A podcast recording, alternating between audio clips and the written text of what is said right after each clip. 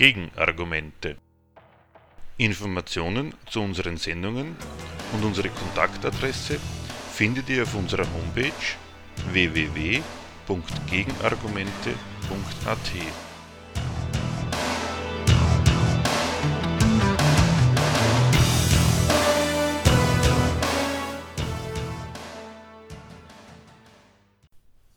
Klarstellungen zum Brexit. Am 29. März hat die britische Regierung ihre Austrittserklärung aus der Europäischen Union nach Brüssel geschickt.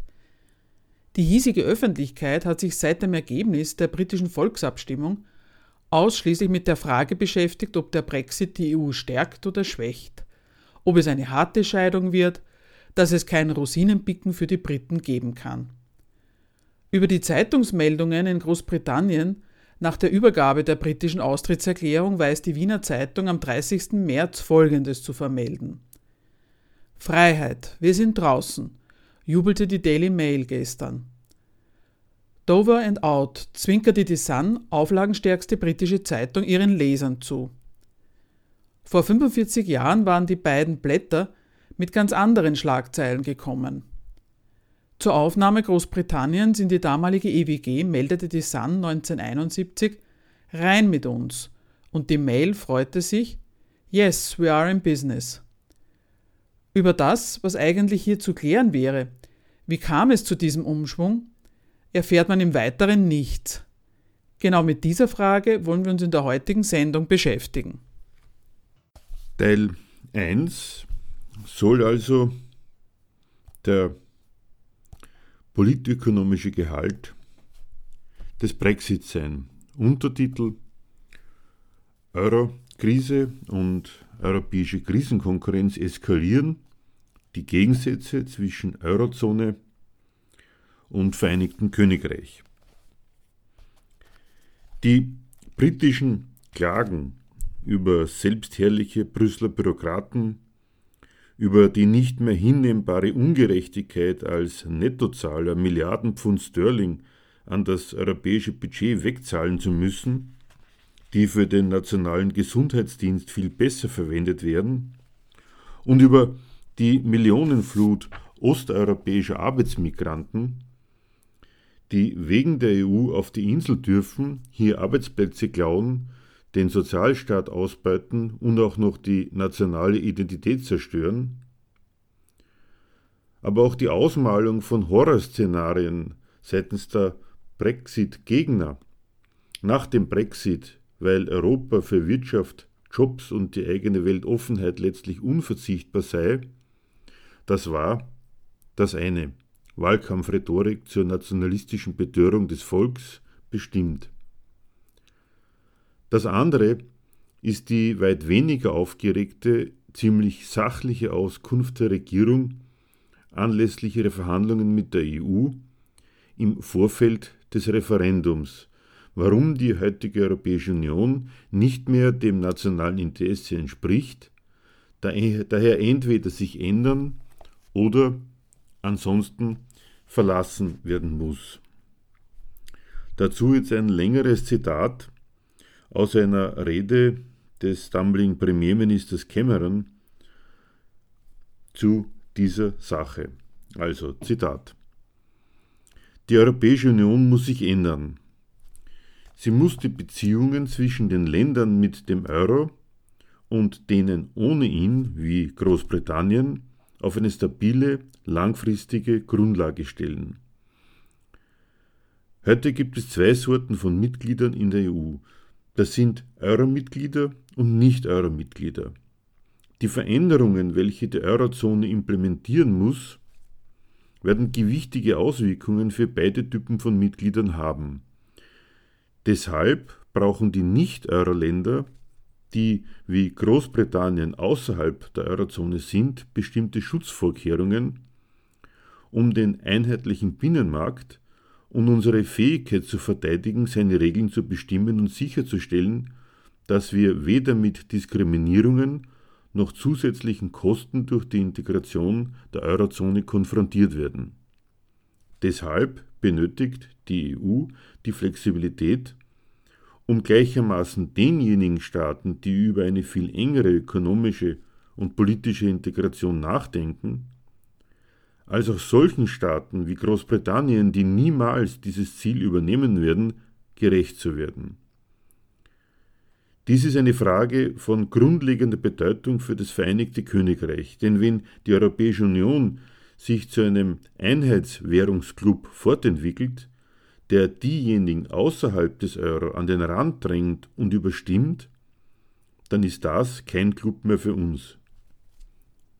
Wir brauchen eine Lösung für diesen Streitpunkt, damit das Vereinigte Königreich nicht zu einer andauernden Serie von Kämpfen gezwungen ist, die zwangsläufig das Vertrauen zwischen den Mitgliedstaaten zerstören.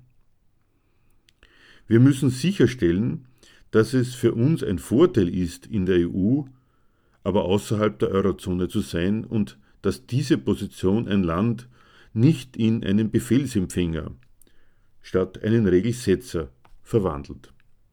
Ende dieses längeren Zitats.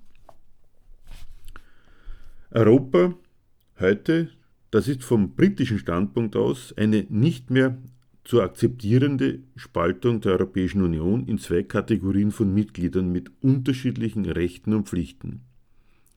Die Staaten der Eurozone und die Nicht-Euro-Länder. Dass die anhaltende Euro-Staatsschuldenkrise die Euro-Länder zwingt, sich ökonomisch und politisch enger zusammenzuschließen, akzeptiert auch Großbritannien als eine immanente Notwendigkeit der gemeinsamen Währung. Aber nicht akzeptieren kann und will die Regierung, dass die Zwänge zur Integration der Eurozone auf Kosten der Staaten gehen, die ihr nicht zugehören. Wenn die britische Macht nicht mehr die europäischen Regeln entscheidend mitbestimmen kann, dann ist die EU nichts mehr für sie. Der Außenseiter ist viel zu ambitioniert, um sich durch den geschlossenen Club der Euro-Staaten vom Befehlsempfänger, vom Rule-Taker zum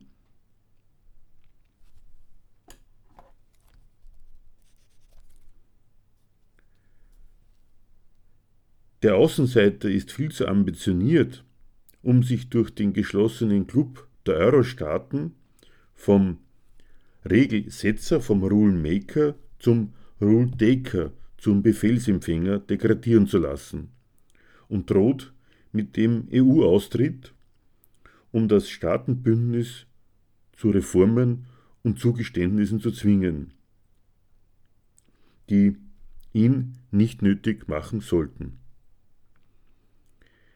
Die Manöver der Regierung Cameron wie ihrer europäischen Gegenparts durch Neuverhandlungen der britischen Mitgliedsbedingungen die Fortschritte der Eurozone nicht zum Brexit eklatieren zu lassen, haben genau zu diesem Resultat geführt und die Unhaltbarkeit des Verhältnisses zwischen Großbritannien und einer EU mit der Einheitswährung und der Eurozone als ihrem politischen Kern zur Anschauung gebracht. Gegen den Beschluss der Europäischen Union, den einheitlichen Binnenmarkt mit der Schaffung einer einheitlichen Währung zu vollenden, hat sich das Vereinigte Königreich das Opt-out gesichert. Was für alle Mitgliedstaaten verpflichtend ist, wer die Beitrittskriterien erfüllt, von dem verlangen die europäischen Verträge über kurz oder lang der Währungsunion beizutreten, gilt nicht für Großbritannien. Die Nation verweigert sich, dem maßgeblich von Deutschland und Frankreich aus durchaus unterschiedlichen Beweggründen vorangetriebenen Projekt eine einheitliche Währung für alle Mitgliedstaaten zu schaffen, die nicht nur die Akkumulation im ganzen europäischen Wirtschaftsraum voranbringt, sondern auch die Kreditmacht des gesamten Staatenbündnisses und seiner Teile entscheidend vergrößert durch ein neues Weltgeld, das mit seiner Masse und dem Umfang der in ihm vollzogenen Geschäfte dem Dollar Konkurrenz macht. Für ihr Nein zum Euro kannten sämtliche britischen Tory- wie Labour-Regierungen gute Gründe. Schließlich verfügte die Nation mit ihrem Pfund Sterling über eine etablierte eigene Welthandels- oder Weltreservewährung in der Konkurrenz zum Dollar.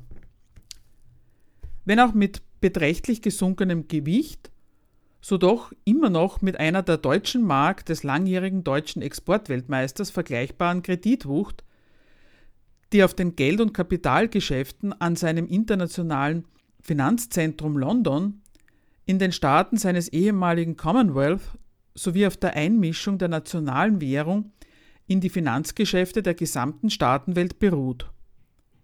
Deshalb kam für Großbritannien nie in Frage, die souveräne Verfügung über ihr Weltgeld durch die Bank of England aufzugeben, um durch die Mitgliedschaft in der Euro-Währungsunion Teilhabe an einer potenziell potenteren Weltwährung zu gewinnen, deren Handhabung dann aber in der Verfügungsmacht der supranationalen EZB liegt, deren Regeln nach dem Modell der D-Mark also den maßgeblichen Vorgaben der deutschen Führungsmacht in der EU modelliert sind. Und deren Standort, das Symbol, steht hier für den Inhalt der Richtlinienkompetenz, nicht London, sondern Frankfurt ist. Seit der Einführung des Euro nimmt die Nation die Position des Außenseiters in der Währungsunion ein, die sie als Chance ergreift, an der Eurozone zu verdienen den Euro, dessen Schaffung Großbritannien nicht wollte und nicht verhindern konnte, benutzt es nach seinen Möglichkeiten von außen und verteidigt damit die Weltgeldqualität seines Pfund Sterling gegenüber der neuen europäischen Weltwährung. Kaum ist der Euro in der Welt, erobert die britische Nation das Euro-Kreditgeschäft für sich. Die City von London fungiert von Anfang an als der weltweit wichtigste Handelsplatz für die Abwicklung des Devisenverkehrs mit dem neuen Weltgeld, für die gewinnbringende Anlage von Eurovermögen, für die Vermarktung der auf Euro lautenden Staatsschulden und Firmenkredite aller Art sowie insbesondere für das Geschäft mit den darauf gegründeten derivativen Finanzprodukten. Der Finanzplatz lebt von der EU-Mitgliedschaft mit, mit ihrem garantierten, ungehinderten Zugang zum einheitlichen Binnenmarkt. Das Hauptgeschäft mit der Einheitswährung findet außerhalb der Eurozone in London statt. Das gibt den dort ansässigen Kreditunternehmen viel zu verdienen, lässt mit den wachsenden Euro-Geschäften auch die in der eigenen Währung mitwachsen, sodass die britische Nation nicht nur über das finanzkapitalistische Wachstum in auswärtigem Weltgeld, sondern auch durch das in ihrer eigenen Währung an Kreditwürdigkeit, also an Finanzmacht gewinnt. Denn die beruht in erster Linie nicht auf dem Warenexport, sondern auf den Erlösen ihrer Finanzindustrie und insofern nicht zuletzt auf der Bewirtschaftung der Gemeinschaftswährung. Diese spezielle Stellung Großbritanniens zur Eurozone ist überhaupt bezeichnend für das grundsätzliche Verhältnis zu Europa.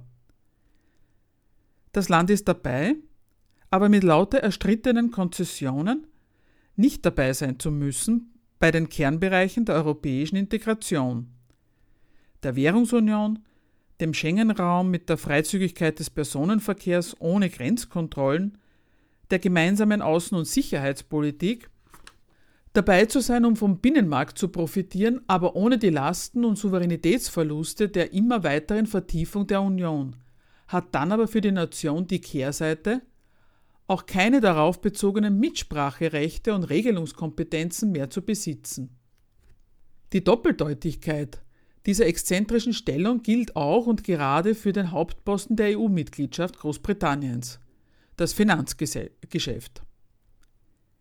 Die Eroberung des Euro-Kreditgeschäfts beruht auf seinem Finanzplatz, der zum einheitlichen europäischen Binnenmarkt mit seinem freien Kapitalverkehr gehört aber außerhalb der Eurozone liegt.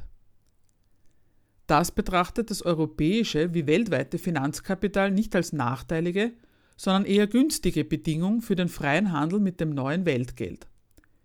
Denn damit ist garantiert, dass alles, was der Eurozone bei der Bewirtschaftung ihres Kredits an Restriktionen einfällt, für die City nicht gilt.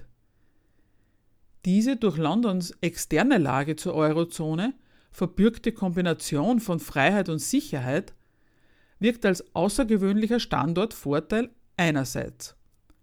Andererseits liegt darin zugleich die anhaltende Bedrohung des Londoner Finanzstandorts. Gerade beim Banken- und Kreditsektor, beim grenzüberschreitenden Geschäft mit fiktivem Kapital sind die politischen Rahmenbedingungen, die gesetzlichen Lizenzen und Freiheiten bei der Bewirtschaftung fremder Gelder unmittelbar geschäftsentscheidend. und die werden von den Mitgliedern der Eurozone festgelegt, von der, von der Großbritannien ausgeschlossen ist. Seit der Euro-Einführung sieht sich die britische Regierung immer wieder zu einem Abwehrkampf gegen die Eurozone herausgefordert, die mit ihren Beschlüssen darauf zielt, London Euro-Kreditgeschäft wegzunehmen und für sich zu reservieren. Die Verschärfung des antagonistischen Verhältnisses von Eurozone und britischem Außenseiter in der Eurokrise. Der Finanzplatz London hat sich um die Akkumulation des Eurokredits, auch um die des Dollars in Europa verdient gemacht. Er ist von dem Zusammenbruch des US-Finanzgeschäfts, der die globale Finanz- und Wirtschaftskrise vor neun Jahren auslöst, naturgemäß an vorderster Stelle betroffen. Der Crash in Amerika reißt den Finanzplatz in die Krise und via London auch die potenten Partner in Europa. Der britische Staat muss die Banken an seinem Standort mitsamt ihrem Dollar- und Euro-Schuldengeschäft retten und wenig später sind die europäischen Staaten gezwungen, das Gleiche mit ihren Banken zu tun und dafür ebenfalls ihre Haushalte enorm zu strapazieren. In einer ersten Phase wird der Euro prekär woran die Banken am Londoner Finanzzentrum entscheidenden Anteil haben. Sie haben für die Verbreitung der riesigen Dollarvermögen und Schulden in ganz Europa bis in die letzte hessische und niederösterreichische Sparkasse hinein gesorgt, deren flächendeckende Entwertung sie jetzt besorgen. Dieselben Londoner Banken wirken dann in einer zweiten Phase maßgeblich daran mit, dass sich die Bankenrettung im Euroraum zur Staatsschuldenkrise auswächst. Als Finanziers und Händler der europäischen Staatsschulden entscheiden Sie mit über die Kreditwürdigkeit der Euroländer. Angesichts der zur Rettung ihres Finanzkapitals aufgeblähten Staatshaushalte wirken sie mit an der Sortierung der Eurozone in gute Schuldner mit nach wie vor uneingeschränkter Kreditwürdigkeit und die schlechten Schulder vornehmlich der Südschiene, denen sie den Kredit kündigen. Die Londoner Sitte ist eines der maßgeblichen Subjekte der Entwertung der Euro-Schuldpapiere, greift ein in das Wirtschaftsleben der Pleitestaaten und gefährt damit einen bedeutenden Teil ihres eigenen Finanzgeschäfts.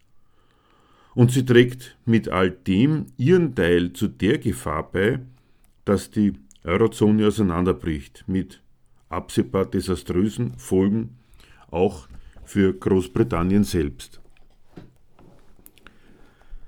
Die Abhängigkeit vom Euro und dem Zusammenhalt der Eurozone nötigt die britische Regierung angesichts der Krise zu einem Standpunkt, den sie für die eigene Nation auf das entschiedenste ablehnt.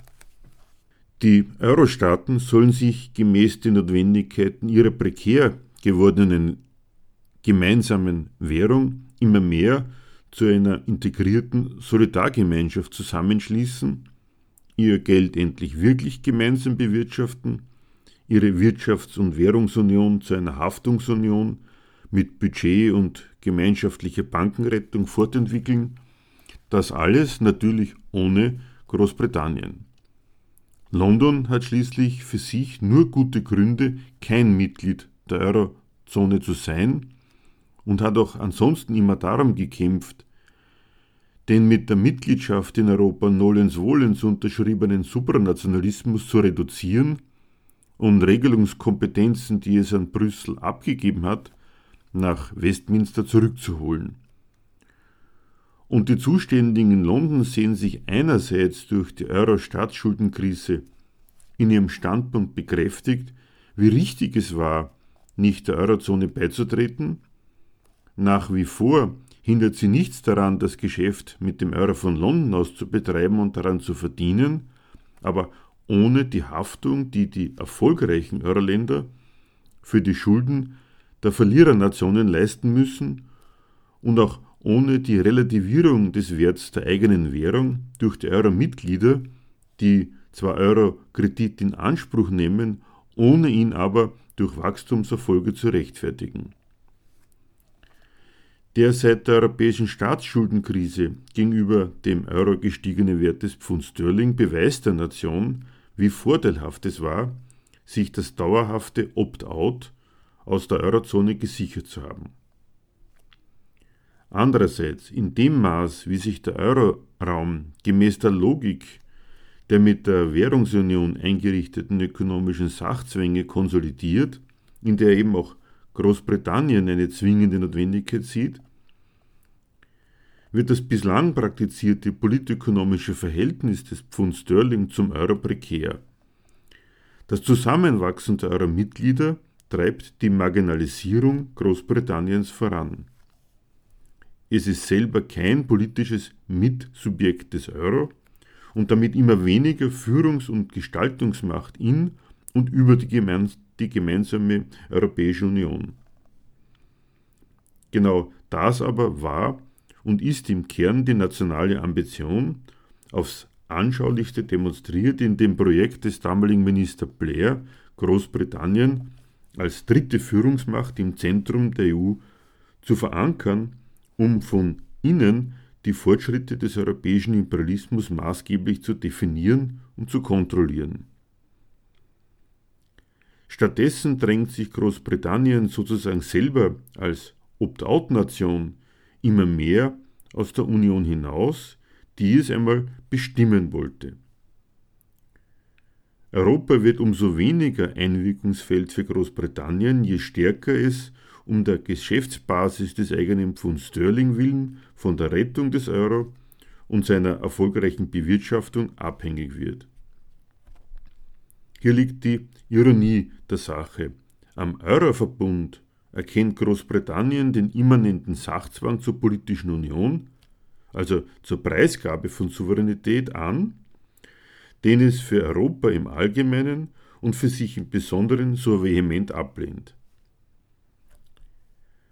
Mit diesem tatsächlich in der Krise fortschreitenden, erzwungenen Souveränitätsverzicht der Euronationen zugunsten eines durchgreifenden politökonomischen Regimes und damit der europäischen Richtlinienmacht, die vor allem bei Deutschland liegt, werden auch die längst vergemeinschafteten ökonomischen Lebensgrundlagen der britischen Nation immer mehr der eigenen Dispositionsmacht und Zuständigkeit entzogen. Im Vorfeld des Referendums beschreibt ein Parlamentsausschuss das mit britischem Understatements als somewhat of a paradox. Zitat. Einerseits kann das Vereinigte Königreich von einer erfolgreichen, leistungsfähigen und nachhaltigen Eurozone ökonomisch profitieren. Andererseits stellen die für die Eurozone vorgeschlagenen Reformen, die eine größere wirtschaftliche, finanzielle und fiskalische Koordination umfassen, wenn sie denn verwirklicht werden, eine substanzielle Vertiefung der Integration zwischen diesen Staaten dar. Das hat zu der Sorge geführt, das Vereinigte Königreich könnte von einer immer engeren Entscheidungsmehrheit ausgeschlossen sein, die als Block abstimmt und gesetzliche Maßnahmen erlässt, welche die britischen Interessen im Binnenmarkt bedrohen. Aus diesem Grund hat sich die Regierung als Teil ihres Verhandlungspaketes mit der EU eine Vereinbarung gesichert, die verhindert, dass Nicht-Eurozonen-Länder diskriminiert werden, durchsetzbar vor dem Europäischen Gerichtshof und vor Gerichten im Vereinigten Königreich, sowie einen Mechanismus für jedes Nicht-Euro-Land, die eingehende Erörterung von gesetzlichen Maßnahmen verlangen zu können, die diesen Prinzipien zuwiderlaufen.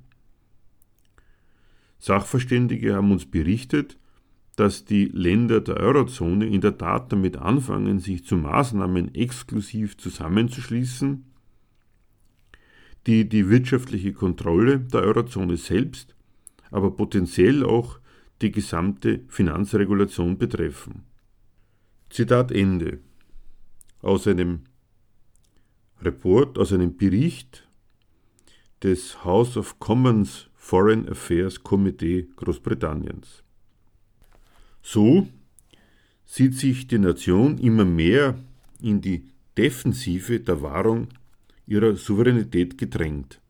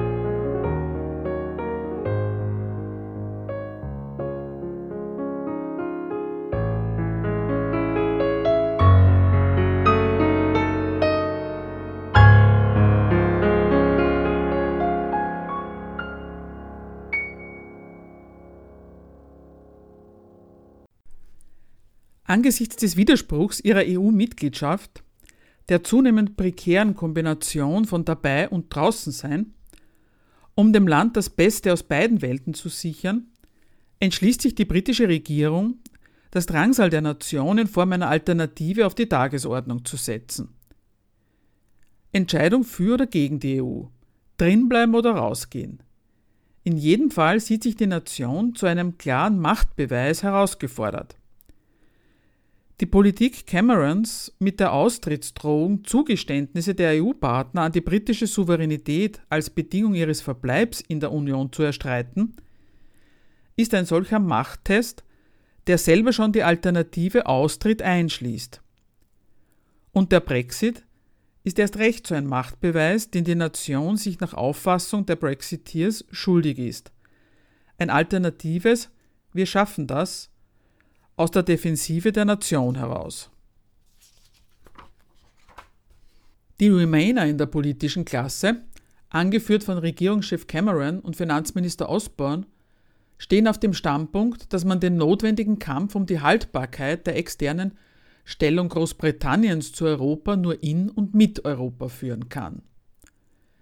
Gemäß dieser Linie erhandelt sich Cameron von der EU veränderte Bedingungen der britischen Mitgliedschaft und präsentiert seinem Volk der erstrittenen Rechte der Nation, Absicherungen für den Finanzplatz London, einen Konsultationsmechanismus im Fall von Entscheidungen der Eurozone, welche die Nicht-Euro-Länder negativ betreffen, einen Notfallmechanismus, der es zwecks Begrenzung der Arbeitsmigration nach Großbritannien erlaubt, Arbeitskräfte aus der EU zu diskriminieren und ihnen Sozialleistungen vorzuenthalten. Das Zugeständnis der Partner, dass die Verpflichtung der EU-Staaten zu einer immer engeren politischen Union für Großbritannien nicht gilt. So sagt Cameron im House of Commons im Februar 2016. Zitat. Wenn wir also bleiben, dann ist Großbritannien dabei mit einem gedeckelten EU-Haushalt und mit seinem gesicherten Rabatt. Überflüssige Vorschriften werden beseitigt und wir werden auf den Zusicherungen bestehen, die wir in den Neuverhandlungen unserer Mitgliedschaft erreicht haben und sicherstellen, dass Großbritannien wirklich das Beste von beiden Welten hat. Wir sind bei den Teilen Europas dabei, die es für uns bringen, und wir sind draußen aus den Teilen, die das nicht tun. Im Binnenmarkt frei in Europa zu reisen und Teil einer Organisation, in der die Kooperation auf den Gebieten von Verteidigung und Handel für Großbritannien und seine Partner sicherer und reicherer macht. Aber mit Garantien, dass wir niemals Teil des Euro, niemals Teil von Schengen, niemals Teil einer europäischen Armee werden, niemals zur Haftung für die Eurozone mit dem Geld unserer Steuerzahler verpflichtet sind und niemals ein Teil eines europäischen Superstaats sein werden. Zitat Ende. Trotz aller Erfolgsmeldungen den Widerspruch der britischen Mitgliedschaft in Europa wird Cameron nicht los.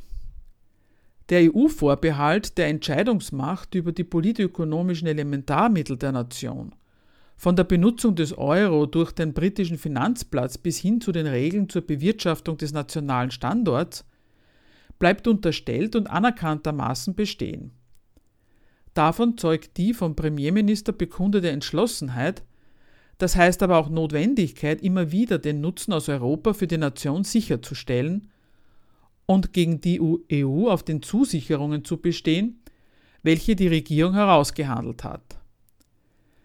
Was die Remainer erreichen, ist im Wesentlichen, dass Großbritannien draußen bleiben darf. Verschärftes Opt-out als Zugeständnis. Dagegen haben die Liefer gekämpft, jenes breite Bündnis von schon immer euroskeptischen Tories, Labour-Abgeordneten und Politikern der United Kingdom Independence Party, für die seit jeher die einzig richtige Korrektur unserer Beziehungen mit Europa der EU-Austritt ist. Ihre Botschaft ist eindeutig. Take back control. Sie wollen den Widerspruch der britischen EU-Mitgliedschaft, dessen Fortschreibung und Verschärfung die Remainer betreiben, durch Kündigung auflösen brauchbare Beziehungen mit und berechenbaren Einfluss auf Europa hat Großbritannien nur, wenn es seine Souveränität wiedergewinnt, um dann zu seinen Bedingungen das Verhältnis zur EU neu zu vereinbaren. Wieder ein Zitat. Das Thema der Mitgliedschaft in der EU ist die bedeutendste politische Streitfrage unseres Lebens. Deshalb ist das anstehende Referendum, drin zu bleiben oder rauszugehen, so lebenswichtig. Es entscheidet, ob wir in den Vereinigten Staaten von Europa mit einer EU-Armee Flagge und Nationalhymne sein wollen, oder ob wir wünschen, uns selbst zu regieren und ein unabhängiges Vereinigtes Königreich zu sein. Heute ist es klarer als je zuvor, dass die immer weitere, tiefere politische Integration unvermeidlich ist, wenn wir in der Europäischen Union bleiben. Wie wir bei allem sehen konnten, von dem sich verschlechternden Zustand der Eurozone bis hin zur Flüchtlingskrise, ist Brüssels Antwort immer mehr EU. Das von David Cameron angesetzte Referendum ist deshalb eine goldene Gelegenheit, für das Vereinigte Königreich, die es nur einmal im Leben gibt, die Fesseln der EU-Mitgliedschaft loszuwerden und wieder stolz in die Welt aufzutreten. Deshalb ist jetzt die Zeit für alle diejenigen im politischen Spektrum, die ein vereinigtes Königreich wollen, das seine Grenzen selbst kontrolliert, seine eigenen Gesetze macht und frei ist, seine eigenen Handelsabkommen auszuhandeln, sich zusammenzuschließen und das Vereinigte Königreich aus der Europäischen Union zu führen. Ein Zitat von Nigel Farage.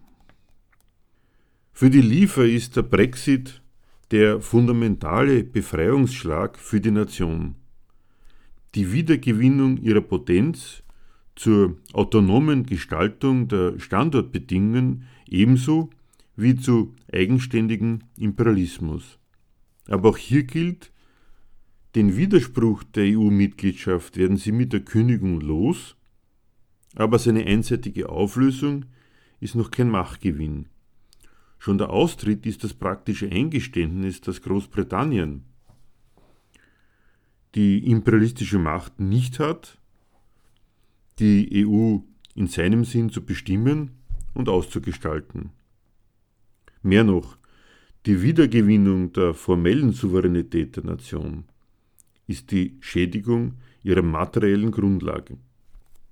Denn tatsächlich werden mit den abgelehnten Kosten und Pflichten für die Nation auch deren Erfolgsmittel und Rechte erst einmal gekündigt. Die Lebensgrundlagen der Nation sind längst vergemeinschaftet, existieren in der Form von lauter europäischen Rechts- und Wirtschaftszusammenhänge. Die Rede ist von 6.987 geltenden EU-Richtlinien und über 50 EU-Handelsabkommen, die nach dem Brexit neu verhandelt werden müssen. Daran, dass jetzt fast alle Wirtschaftsbeziehungen und Kooperationen, das fängt mit dem Im- und Export von Waren an und hört bei der Zusammenarbeit der Universitäten in Forschung und Lehre noch lange nicht auf, in Frage gestellt sind, wird deutlich, wie umfassend die etablierte politökonomische Abhängigkeit Großbritanniens von der EU ist. So demonstriert der Brexit beides. Dass im supranationalen Eurobündnis die Staaten noch souveräne, souveräne Nationen bleiben, die den Austritt aus der EU beschließen können, aber auch, wie wenig mit der förmlichen Unabhängigkeit von Binnenmarkt und Eurozone gewonnen ist, weil die Schädigung der längst europäisierten Basis der Souveränität gewiss ist. Das Verhältnis zu Europa lässt sich nicht auflösen in Freiheiten, die man gewinnt und Abhängigkeiten, die man los wird. Jetzt steht der praktische Kampf um die Wiedergewinnung substanzieller Souveränität durch die Neuordnung der materiellen Lebensbedingungen an und damit ein Machtkampf mit der EU um neue, vorteilhafte Geschäfts- und Handelsbeziehungen. Die anstehenden Neuverhandlungen wären giftig, weil zwei Parteien in ihren ökonomischen Existenzbedingungen aufeinander, nämlich auf die Benutzung der anderen Partei unbedingt angewiesen und dabei entschlossen sind, weniger Rücksichten auf die Belange der anderen zu nehmen als bislang.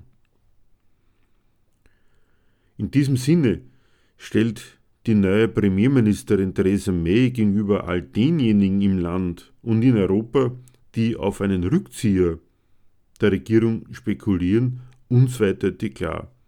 Brexit means Brexit. Sie eröffnet das Ringen um das neue, ebenso unverzichtbare wie erst wieder nützlich zu machende Verhältnis zur EU mit dem Anspruch, Herren des anstehenden Verfahrens zu sein. Ihr Land entscheidet selbst, wann es mit dem Austritt beginnt und lässt sich von der EU nicht zwingen, sofort Artikel 50 der EU-Verträge zu triggern. Schon die Entscheidung über den Beginn der Verhandlungen ist und war Teil der jetzig anstehenden neuen Konkurrenz mit der Europäischen Union. Deren Repräsentanten beanspruchen ihrerseits die Kontrolle über das Verfahren, gerade weil der Brexit der Schadensfall ist, den die EU vermeiden wollte. Der Brexit ein Schadensfall für die EU. Die EU verliert zum ersten Mal ein Mitglied. Das ist ein elementarer Schaden für das imperialistische Projekt insgesamt, insofern die Methode der Gemeinschaftsbildung erschüttert ist. Der Ausstieg von Großbritannien demonstriert, dass die Einheit Europas nicht unumkehrbar ist. Er stellt das Verfahren in Frage, durch die Vergemeinschaftung von immer mehr Wirtschafts- und Rechtsbereichen, also die immer weitergehende Souveränitätsabgabe der Mitgliedstaaten an die supranationalen Einrichtungen bis hin zum Verlust der Geldhoheit, ein ganzes System von Abhängigkeiten zu etablieren, das als politökonomischer Sachzwang hin zu einer irreversiblen, immer engeren Union wirkt. Und damit ist der Brexit nicht nur ein enormer Schadensfall für die bislang so erfolgreiche Methode der Integration, sondern eine Absage an den damit verfolgten politischen Zweck. Das macht sich schon jetzt, noch bevor die Kündigung der Mitgliedschaft vollzogen ist, praktisch geltend. Mit Großbritanniens Austritt ist die EU nicht um irgendein Mitglied ärmer, vielmehr verliert sie die zweitgrößte europäische Wirtschafts- und Handelsmacht mitsamt einem internationalen Finanzzentrum, zugleich ein diplomatisches und militärisches Schwergewicht in der Weltpolitik, mit dem Status einer UN-Veto und dem Abschreckungspotenzial einer Atommacht. Weltpolitisch reduziert schon der Austrittsbeschluss Großbritanniens die imperialistische Wucht Europas und jedes einzelnen Mitglieds. Nicht nur die Europäische Kommission, sondern jeder, Mit jeder Politiker eines EU-Mitgliedstaates, der sich in der Welt blicken lässt, tritt im Namen der Potenz auf, die ihm die in der EU versammelten Staaten eines ganzen Kontinents verleihen. Für sich allein ist kein europäisches Land, auch keines der Großen, stark genug, um ein eigenständiger imperialistischer Akteur auf der Höhe der Supermächte zu werden. Die EU war je schon mehr als eine große Freihandelszone, nämlich die über den politökonomischen Zusammenschluss bewerkstelligte und immer weiter ausgebaute Integration der Nationen und Bündelung der Kräfte zu dem supranationalen imperialistischen Subjekt, das sie heute darstellt. Es macht einen gewaltigen Unterschied für einen Juncker und eine Merkel, ob sie beim Auftritt nach außen auf den ganzen Kontinent inklusive der britischen Macht zurückgreifen können oder ob diese Potenzen im Ringen mit den anderen Mächten um globale Ordnungsstiftung mit Partnern, Rivalen und Feinden in Zukunft fehlen. Auch für das Kräfteverhältnis innerhalb der EU war Großbritannien ein maßgebliches Subjekt bei der Definition des Kontinents. Es konkurrierte in erster Linie mit den beiden anderen Führungsmächten, aber kooperierte auch mit der einen gegen die andere oder mit beiden zusammen gegen die Mehrheit der kleineren Mitgliedstaaten bei Entscheidungen darüber, was für einen Club die europäischen Staaten überhaupt darstellen. Als zweitgrößter Nettozahler in der EU finanziert es den EU-Haushalt wesentlich mit und bestimmt mit über dessen Verwendung. Es hat die Reduktion des EU-Agrarmarktbudgets gegen Frankreich durchgesetzt. Von seinen neoliberalen Vorstellungen den europäischen Binnenmarkt betreffend zeugen nicht zuletzt die 800.000 polnischen Arbeitsmigranten auf der Insel, aber auch das gemeinsame Eintreten mit Deutschland für den Freihandel gegen protektionistische Vorbehalte der Südschiene. Auch deshalb wollte Deutschland bis zuletzt die Briten als maßgebliche dritte Macht in der EU halten, zur Absicherung seiner Führungsmacht und, und als funktionales Gegengewicht gegen die Ambitionen Frankreichs. Auch insofern ist der Brexit ein Schlag für die deutsche Hegemonialmacht über Europa. Diese sieht sich zur Schadensbegrenzung herausgefordert. Kanzlerin Merkel will in den anstehenden Antritt, Austrittsverhandlungen so viel Kooperation wie möglich mit dem Vereinigten Königreich retten. Sie will nicht, Zitat, auf Konfrontationskurs zu den Briten gehen, sondern wünscht auch in Zukunft enge und partnerschaftliche Beziehungen sowohl für die Wirtschaft als auch für wichtige Politikfelder etwa die zentrale Rolle Großbritanniens in der NATO. Zitat Ende. Dabei baut sie auf den erreichten Stand der europäischen Einigung. Durch die Vergemeinschaftung nationaler Lebensgrundlagen vom Binnenmarkt bis hin zur gemeinsamen Außen- und Sicherheitspolitik ist ein institutionalisiertes Regelwerk ökonomischer und politischer Abhängigkeiten geschaffen, das nicht einfach weggeworfen werden kann, sondern neu ausgehandelt werden muss. Großbritannien muss und will sich weiter den freien Zugang zum Binnenmarkt sichern und umgekehrt kann und will weder die EU im Allgemeinen noch Deutschland als Exportnation im Besonderen auf den drittgrößten Partner im Binnenmarkt verzichten. Die Abhängigkeiten sind eben wechselseitig, auch wenn Merkel davon ausgeht, dass in den anstehenden Verhandlungsmarathon der Staatenbündnis aus dann 27 Nationen am längeren Hebel sitzt und sie deshalb ihren Verhandlungspartner schon mal vorab warnt. Zitat Wir werden sicherstellen, dass die Verhandlungen nicht nach dem Prinzip der Rosinenpickerei geführt werden. Es wird auch in Zukunft einen Unterschied machen, ob ein Land Teil der EU ist oder nicht. Niemand kann erwarten, dass mit einem EU-Austritt Pflichten entfallen, Privilegien aber bestehen bleiben. Zitat Ende. Diese Klarstellung gilt nicht nur der britischen Regierung. Denn das ist die andere Dimension der Schadensbegrenzung, welche die deutsche Führungsmacht für unbedingt nötig hält. Die Neuverhandlung des Verhältnisses Großbritanniens zur EU muss zugleich mit Blick auf ihre Wirkungen auf den Rest der EU geführt werden, also hart für die Briten und dadurch ein abschreckendes Beispiel für die anderen Mitglieds und soll dadurch ein abschreckendes Beispiel für die anderen Mitgliedstaaten sein, in denen politische Kräfte an Einfluss und Macht gewinnen, die sich vom Brexit nicht abgeschreckt, sondern angespornt sehen in dem Ziel, ihre Völker von den Fesseln der EU zu befreien. Die Prophezeiungen bzw. Befürchtungen, der Austritt Großbritanniens sei der Anfang vom Ende der EU, dürfen keinesfalls wahr werden. Dass der Brexit alle Widersprüche der EU vorantreibt, nimmt die deutsche Führungsmacht also wahr als praktische Notwendigkeit, Europa zusammenzuhalten.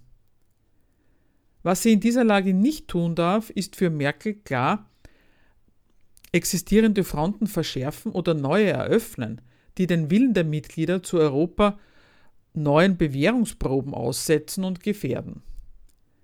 Was getan werden muss, ist dagegen alles andere als eindeutig. Ein Mehr an Vergemeinschaftung beim Geld, dem Grenzregime und der Außen- und Verteidigungspolitik, um Europa fester zusammenzuschließen. Oder besser eine Pause im Einigungsprozess, der jetzt schon so viel Widerstand auslöst. Vielleicht sogar die teilweise Rückgabe von Kompetenzen an die Parlamente der Mitgliedstaaten. Der Austritt eines entscheidenden Mitglieds und die allgemeine Missstimmung in Europa werfen für die deutsche Regierung die Frage auf, ob der bislang so erfolgreiche und nach wie vor wirksame Mechanismus der Einigung nämlich durch immer neue Verbindungen und Sachzwänge so etwas wie ein Äquivalent für eine gemeinsame Souveränität zu schaffen, nicht den staatlichen Willen zur Einigung überfordert und deswegen schwächt. So zwingt der EU-Ausstieg Großbritanniens die deutsche Führungsmacht zum fortgesetzten Kampf um die Sicherung des europäischen Projektes.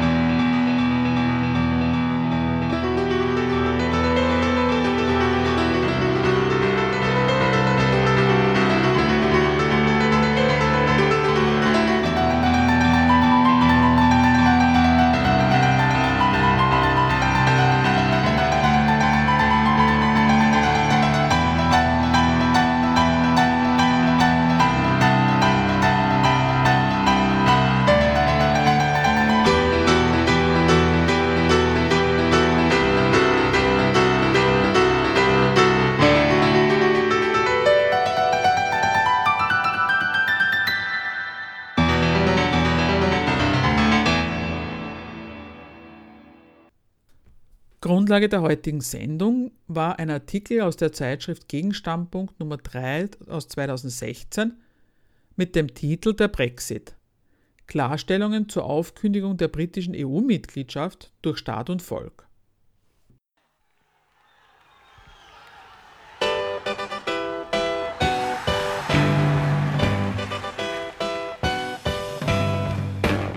Für Diskussionsbeiträge und Kritik zu unserer Sendung verweisen wir wie immer auf unsere Homepage www.gegenargumente.at.